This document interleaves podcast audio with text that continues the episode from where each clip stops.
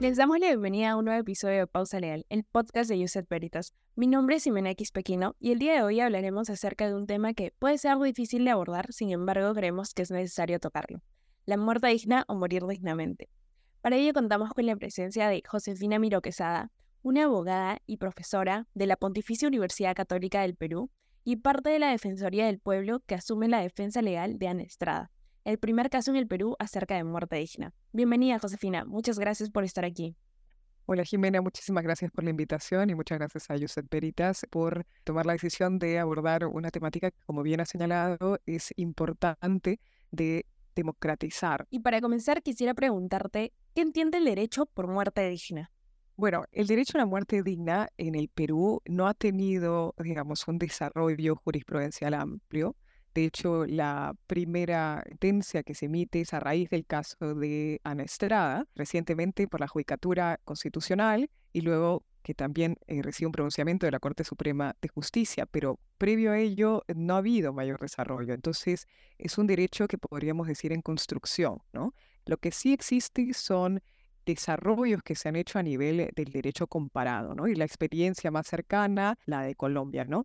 Y en el caso de Colombia sí ha habido un desarrollo importante, histórico también, porque a nivel mundial ha sido uno de los primeros en reconocerlo como un derecho eh, fundamental, autónomo, por eh, su Corte Constitucional allá en 1997. Y lo que han hecho es delimitar el contenido. Y ahí es donde nosotros nos remitimos para establecer el contenido del derecho a la muerte digna. ¿no? Y ese contenido ha sido definido como un derecho fundamental que involucra el ejercicio de la autonomía, de la libertad para poder intervenir en el propio proceso de muerte, ¿no? De cada uno. Es un derecho que pasa por decidir la forma en la que yo quiero poner fin a mi vida cuando seguir prolongando esa existencia resulta contrario a mi idea de dignidad. Claro, Josefina, entonces nos quería claro que si bien en el Perú no se tiene un desarrollo jurisprudencial amplio respecto a este derecho, en otros países como Colombia ya se ha venido desarrollando por su corte este concepto. Y me quedo con lo último que has mencionado y es que el derecho a la muerte digna es el derecho a partir del cual cada uno de nosotros puede decidir la forma en la que quiere ponerle fin a su vida. Tampoco se trata de obligar a las personas a adherirse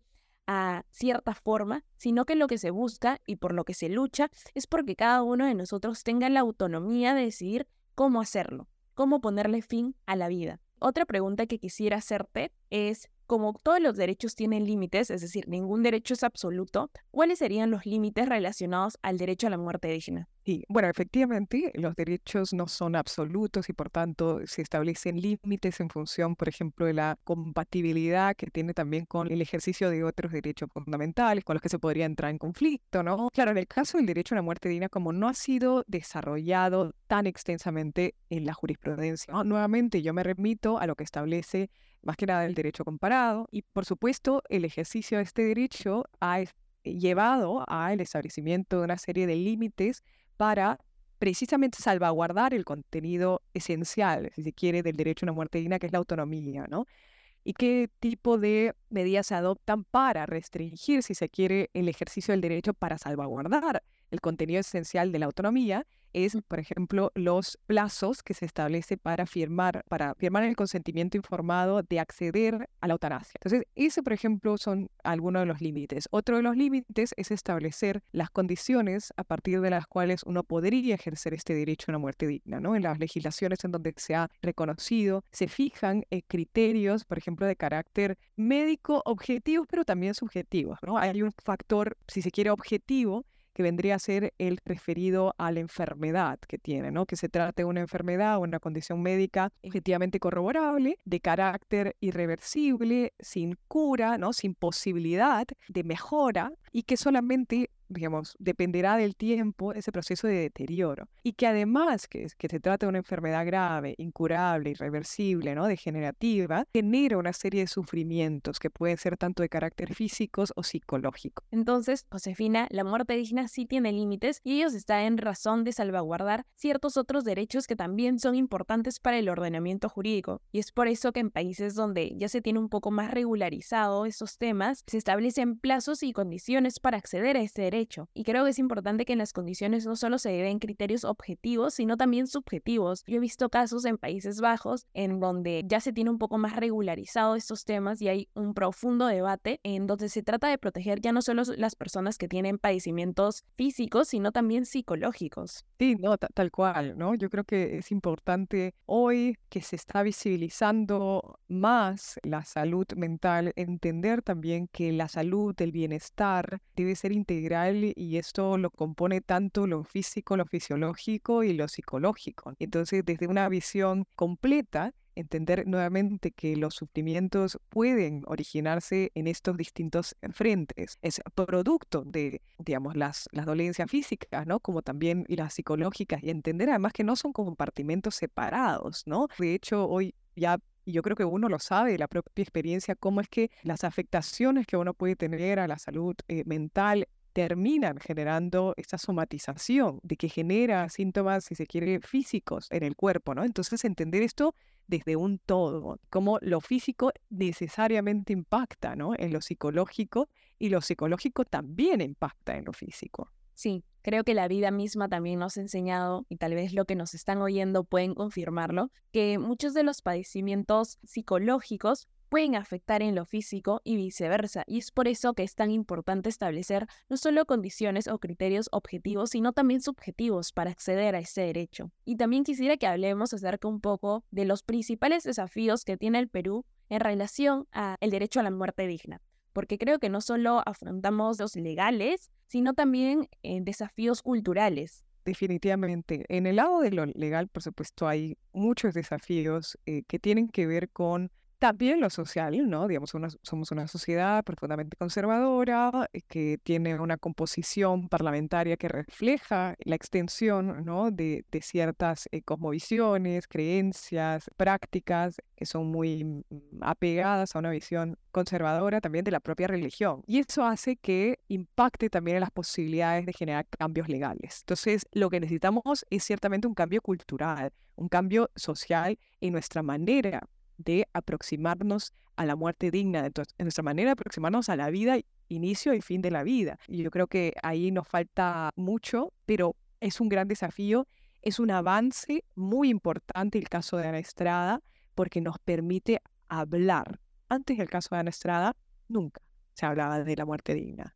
No aparecía ni en los debates, no aparecía ni en la academia. En la academia, algunos que otros que hablaban de ese supuesto hipotético, ¿no? De si es que en algún momento en el Perú, ¿no? Ah, podrá implementarse la eutanasia, podrá reconocer el derecho a muerte digna como algo casi imposible, ¿no? Teórico, ¿no? Vamos a teorizar sobre esto, ¿no? Pero en realidad, tú hables ahora con las personas, claro, te van a decir, ah, e, el caso de Ana Estrada, ¿no? O, ah, no, mira, claro, el derecho a muerte digna, este caso recientemente, ¿no? De una mujer que fue, ¿no? Defensora de derechos humanos, convencida, ¿no? De, lo que quería y que se enfrentó al Estado, ¿no? Para desafiar eso, ¿no? Para decirle, oye, momentito, la vida es mía. ¿Cómo es eso de que la vida te pertenece a ti? No, pues creo que eso, eso ha generado un cambio muy importante en nuestra cosmovisión. Josefina, entonces los desafíos que tenemos de aquí en adelante no solo tienen que ver con el ámbito legal, sino también con el social, con los culturales, porque como mencionabas, no se puede hacer un cambio en la legislatura, en la normativa, si es que en verdad no hay un cambio en la mentalidad de cada uno de nosotros en aproximarnos a este derecho. Y otra pregunta que quisiera hacerte es si debería haber una regulación que no solo permita la eutanasia, sino también las otras formas de acceder a una muerte digna. Yo soy una convencida que, que sí, soy una convencida también de que no va a ser suficiente. ¿no? Eh, creo que es un paso importante, pero de ahí a que esa regulación se vuelque y se haga realidad, eso requiere muchísimo esfuerzo de transformar social y culturalmente las, las sociedades. Pero sí es un primer paso importante el poder dejar de tipificar esto como un delito. Es un derecho. es, es ilógico que algo que es expresión de la autodeterminación, del libre desarrollo de la personalidad, de la dignidad humana, del derecho a la vida en condiciones de dignidad, del derecho a no sufrir tratos crueles e inhumanos, sea tipificado como un delito. No hay ninguna fundamentación para sostener ese delito. Primero porque es ineficaz, ¿no? Pero en segundo lugar porque si uno realmente quiere proteger la vida, lo que hace es establecer una regulación con salvaguardas que permita nuevamente evitar muertes no deseadas ahí cuando la voluntad no sea real. Pero luego de verificar que la voluntad sea consistente en el tiempo, producto de una reflexión, luego de haber sido debidamente informada, que sea expresión de autonomía, ¿por qué vas a impedir que las personas puedan decidir sobre sí mismas cuando es realmente su voluntad? Claro, y creo que es importante que nosotros no solo reflexionemos y nos informemos sobre este caso, sino que a partir de ello podamos ir superando los desafíos que tenemos como sociedad en relación a este derecho. Y sobre todo que se deje tipificar como delito ciertas formas de acceder a la muerte digna. Y por supuesto, ¿no? Y además solamente agregar que incluso tener una sentencia, como es en el caso de Ana, todavía nosotros estamos en el proceso de ejecución y no parece haber mucha colaboración de parte de las entidades llamadas a ejecutar, ¿no? En este caso es salud.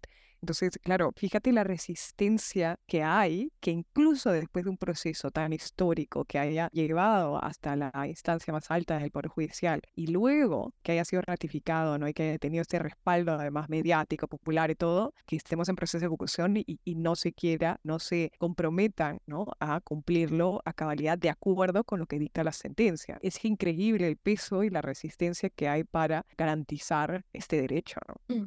Muchas gracias Josefina por haber estado aquí en este episodio acompañándonos y resolviendo muchas dudas que teníamos en relación a este tema. Ha sido un completo honor haber conversado contigo. Y muchas gracias a ustedes por habernos acompañado en este episodio de Pausa Leal. Ya saben que nos pueden encontrar en todas las plataformas de podcast, YouTube, TikTok como arroba pausa leal y si quieren más contenido jurídico como arroba Veritas. Nos vemos en un próximo episodio.